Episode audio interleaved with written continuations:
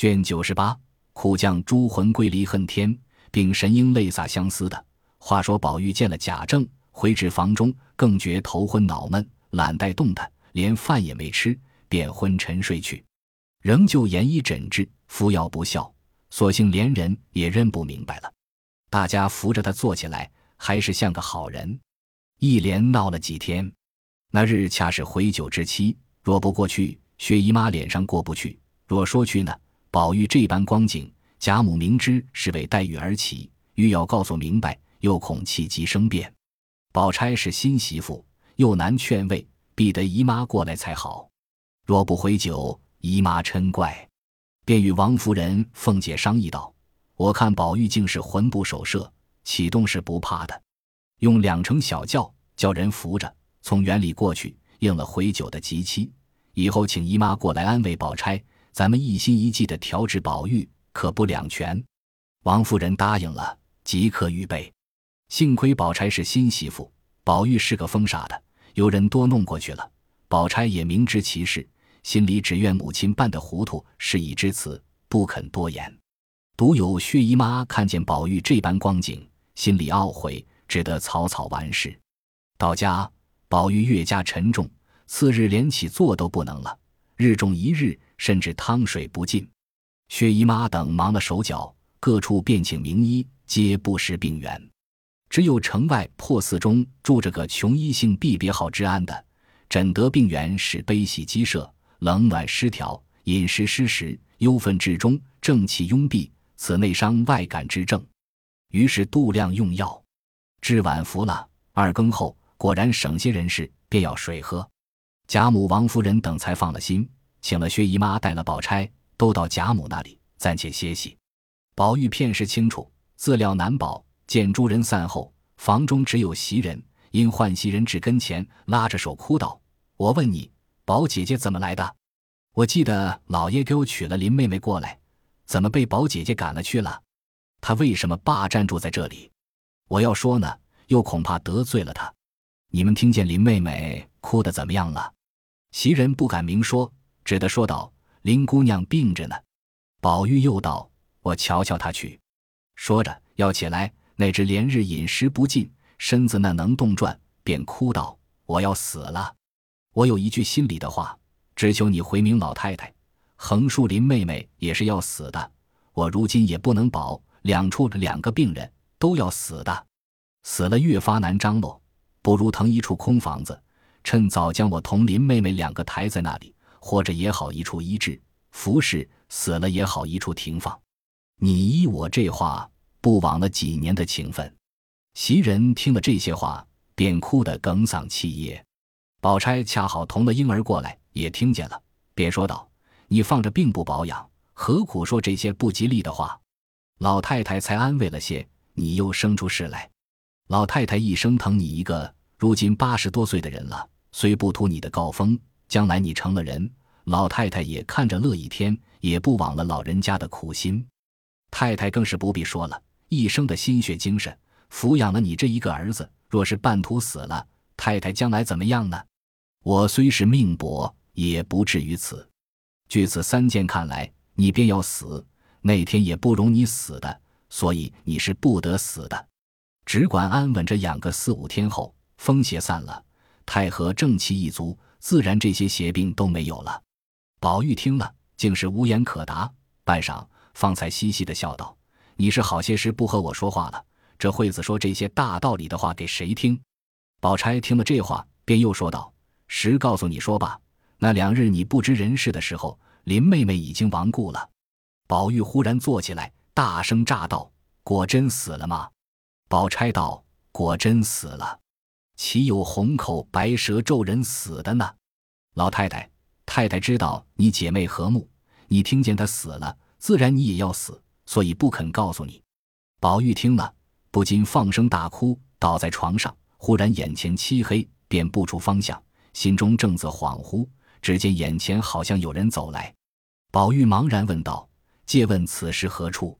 那人道：“此阴司全路，你受魏中，何故至此？”宝玉道：“试闻有一故人已死，遂寻访至此，不觉迷途。”那人道：“故人是谁？”宝玉道：“姑苏林黛玉。”那人冷笑道：“林黛玉生不同人，死不同鬼，无魂无魄，何处寻访？凡人魂魄聚而成形，散而为气，生前聚之，死则散焉。常人尚无可寻访，何况林黛玉呢？汝快回去吧。”宝玉听了，呆了半晌，道：“既云死者散也，又如何有这个阴司呢？”那人冷笑道：“那阴司说有便有。”说无就无，皆为世俗逆于生死之说，设言以警示，便道上天深怒于人，或不守分安常，或生怒未终，自行夭折；或是淫欲上气逞凶，无故自允者，特设此地狱，求其魂魄受无边的苦，以偿生前之罪。汝寻黛玉，是无故自陷也。且黛玉已归太虚幻境，如若有心寻访，潜心修养。自然有时相见，如不安生，即以自行夭折之罪囚禁阴司，除父母外，欲图一见黛玉，终不能矣。那人说毕，袖中取出一担，向宝玉心口掷来。宝玉听了这话，又被这石子打着心窝，吓得急欲回家，只恨迷了道路，正在踌躇，忽听那边有人唤他，回首看时，不是别人，正是贾母、王夫人、宝钗。袭人等围绕哭泣叫着，自己仍旧躺在床上。见岸上红灯，窗前皓月，依然锦绣丛中，繁华世界。定神一想，原来竟是一场大梦，浑身冷汗，觉得心内清爽。仔细一想，真正无可奈何，不过长叹数声而已。宝钗早知黛玉已死，因贾母等不许众人告诉宝玉知道，恐天病难治。自己却深知宝玉之病实因黛玉而起，施予赐之，故趁势说明，使其一痛决绝，神魂归一，庶可疗治。贾母、王夫人等不知宝钗的用意，深怪她造次。后来见宝玉醒了过来，方才放心，立即到外书房请了毕大夫进来诊视。那大夫进来诊了脉，便道：“奇怪，这回脉气沉静，神安欲散，明日进调理的药。”就可以望好了。说着出去，众人各自安心散去。袭人起初深怨宝钗不该告诉，为时口中不好说出。因而背地也说宝钗道：“姑娘特性极了。”宝钗道：“你知道什么？好歹横竖有我呢。”那宝钗任人诽谤，并不介意，只窥察宝玉心病，按下针砭。一日，宝玉见觉神志安定，虽一时想起黛玉。尚有糊涂，更有袭人缓缓的将老爷选定的宝姑娘为人和厚，贤灵姑娘秉性古怪，原恐早夭。老太太恐你不知好歹，病中着急，所以叫雪雁过来哄你的话，时常劝解。宝玉终是心酸落泪，欲待寻死，又想着梦中之言，又恐老太太太太生气，又不得撩开，又想黛玉已死。宝钗又是第一等人物，方信今时姻缘有定，自己也解了好些。宝钗看来不妨大事，于是自己心也安了。只在贾母、王夫人等前进行过家庭之礼后，便设法以示宝玉之忧。宝玉虽不能时常坐起，亦常见宝钗坐在床前，禁不住生来旧病。宝钗每以正言劝解，以养身要紧。你我既为夫妇，岂在一时之语安慰他？那宝玉心里虽不顺遂，无奈日里贾母、王夫人及薛姨妈等轮流相伴，夜间宝钗独去安寝，贾母又派人服侍，只得安心静养。又见宝钗举动温柔，也就渐渐的将爱慕黛玉的心肠略移在宝钗身上。此是后话。却说宝玉成家的那一日，黛玉白日已经昏晕过去，却心头口中一丝微气不断，把个李纨和紫鹃哭得死去活来。到了晚间，黛玉却又缓过来了，微微睁开眼，似有要水要汤的光景。此时雪雁已去，只有紫鹃和李纨在旁。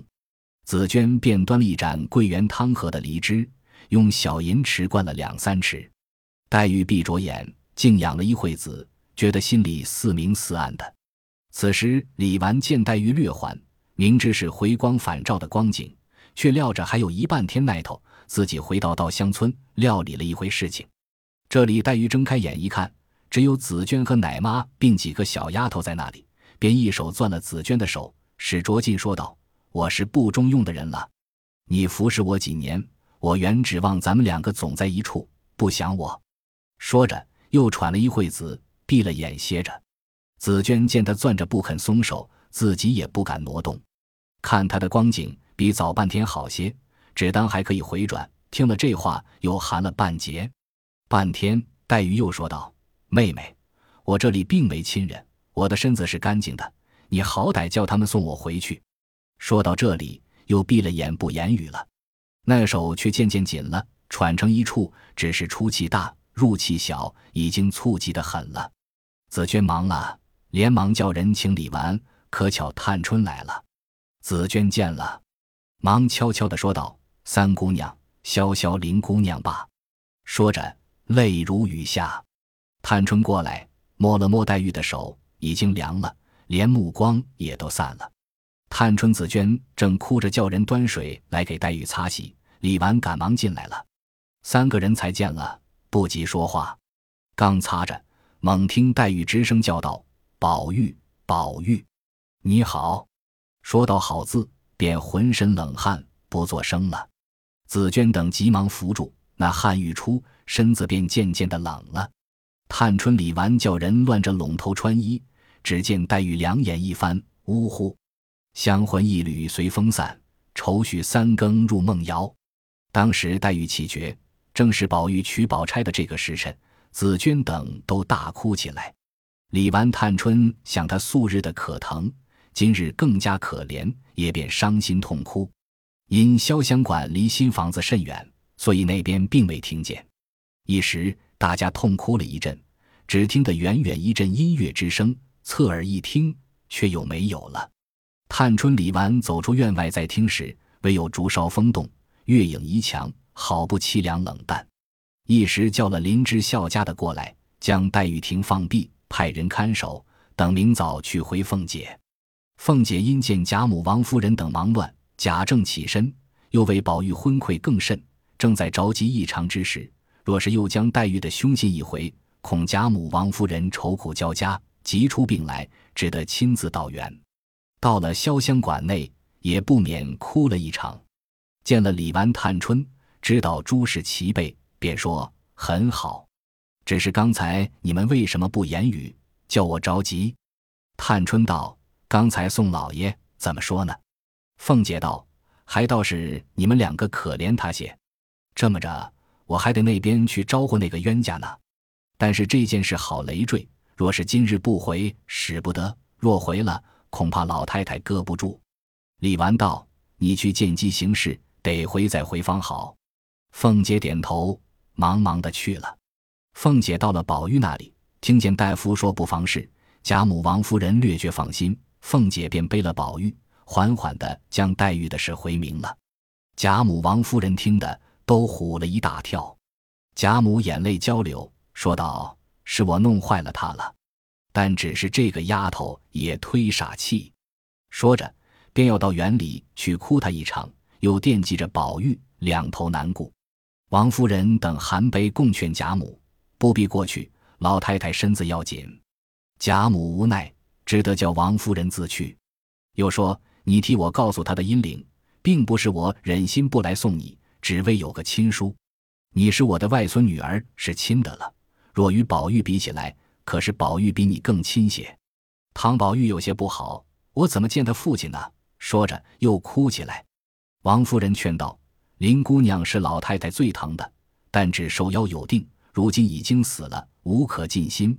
只是葬礼上要上等的发送，一则可以少尽咱们的心，二则就是姑太太和外甥女儿的阴灵也可以少安了。”贾母听到这里，越发痛哭起来。凤姐恐怕老人家伤感太过，明仗着宝玉心中不甚明白，便偷偷的使人来撒个谎儿，哄老太太道：“宝玉那里找老太太呢？”贾母听见，才止住泪问道：“不是又有什么缘故？”凤姐陪笑道：“没什么缘故，他大约是想老太太的意思。”贾母连忙扶了珍珠儿，凤姐也跟着过来，走至半路。正遇王夫人过来，一回明了贾母，贾母自然又是哀痛的，只因要到宝玉那边，只得忍泪含悲的说道：“既这么着，我也不过去了，由你们办罢。我看着心里也难受，只别委屈了他就是了。”王夫人、凤姐一一答应了，贾母才过宝玉这边来，见了宝玉，因问：“你做什么找我？”宝玉笑道：“我昨日晚上看见林妹妹来了，她说要回南去，我想没人留得住，还得老太太给我留一留她。”贾母听着说：“使得，只管放心吧。”袭人可扶宝玉躺下。贾母出来到宝钗这边来，那时宝钗尚未回酒，所以每每见了人，倒有些含羞之意。这一天见贾母满面泪痕，递了茶，贾母叫她坐下。宝钗侧身陪着坐了，才问道：“听得林妹妹病了，不知她可好些了？”贾母听了这话，那眼泪止不住流下来，因说道：“我的儿，我告诉你，你可别告诉宝玉，都是因你林妹妹，才叫你受了多少委屈。你如今做媳妇了，我才告诉你，这如今你林妹妹没了两三天了，就是娶你的那个时辰死的。如今宝玉这一番病，还是为着这个。”你们先都在园子里，自然也都是明白的。宝钗把脸绯红了，想到黛玉之死，又不免落下泪来。贾母又说了一回话去了。自此，宝钗千回万转，想了一个主意，只不肯造次，所以过了回酒，才想出弄个法子来。如今果然好些，然后大家说话才不至死前留神。独是宝玉，虽然病逝一天好似一天，他的痴心总不能解。必要亲去哭他一场，贾母等至他病未除根，不许他胡思乱想，怎奈他郁闷难堪，病多反复。倒是大夫看出心病，索性叫他开散了，再用药调理，倒可好得快些。宝玉听说，立刻要往潇湘馆来，贾母等只得叫人抬了竹椅子过来，扶宝玉坐上。贾母、王夫人即便先行，到了潇湘馆内，一见黛玉灵柩。贾母已哭得泪干气绝，凤姐等再三劝住，王夫人也哭了一场。李纨便请贾母、王夫人在里间歇着，犹自落泪。宝玉一到，想起未病之先来到这里，今日屋在人亡，不禁嚎啕大哭。想起从前何等亲密，今日死别，怎不更加伤感？众人原恐宝玉病后过哀，都来解劝。宝玉已经哭得死去活来，大家搀扶歇息。其余随来的如宝钗聚集痛哭，独是宝玉必要叫紫娟来见，问明姑娘临死有何话说。紫娟本来深恨宝玉，见如此，心里已回过来些。又有贾母、王夫人都在这里，不敢洒落宝玉，便将林姑娘怎么复病，怎么烧毁帕子、焚化尸稿，并将临死说的话一一的都告诉了。宝玉又哭得气噎喉干，探春趁便又将黛玉临终嘱咐黛就回南的话也说了一遍。贾母、王夫人又哭起来，多亏凤姐能言劝慰，略略止歇，便请贾母等回去。宝玉那里肯舍，无奈贾母逼着，只得勉强回房。贾母有了年纪的人，打从宝玉病起，日夜不宁，今又大痛一阵，已觉头晕身热。虽是不放心惦着宝玉，却也扎争不住，回到自己房中睡下。王夫人更加心痛难禁，也便回去派了彩云帮着袭人照应，并说：“宝玉若在悲戚，速来告诉我们。”宝钗始知宝玉一时必不能舍，也不相劝，只用讽刺的话说他。宝玉倒恐宝钗多心，也便隐气收心，歇了一夜，倒也安稳。明日一早，众人都来瞧他。但觉气虚身弱，心病倒绝去了几分，于是加以调养，渐渐的好起来。贾母幸不成病，唯是王夫人心痛未全。那日薛姨妈过来探望，看见宝玉精神略好，也就放心，暂且住下。一日，贾母特请薛姨妈过去商量，说宝玉的命都亏姨太太救的，如今想来不妨了，独委屈了你的姑娘。如今宝玉调养百日，身体复旧，又过了娘娘的功夫，正好圆房，要求姨太太做主，另择个上好的吉日。薛姨妈便道：“老太太主意很好，何必问我？”宝丫头虽生的粗笨，心里却还是极明白的。她的情形，老太太素日是知道的。但愿他们两口言和一顺，从此老太太也省好些心，我姐姐也安慰些，我也放了心了。老太太便定个日子，还通知亲戚不用呢。贾母道：“宝玉和你们姑娘生来第一件大事，况且费了多少周折，如今才得安逸，必要大家热闹几天。”亲戚都要请的，一来仇怨，二则咱们吃杯喜酒，也不枉我老人家操了好些心。薛姨妈听说，自然也是喜欢的，便将要办妆奁的话也说了一番。贾母道：“咱们亲上做亲，我想也不必这些。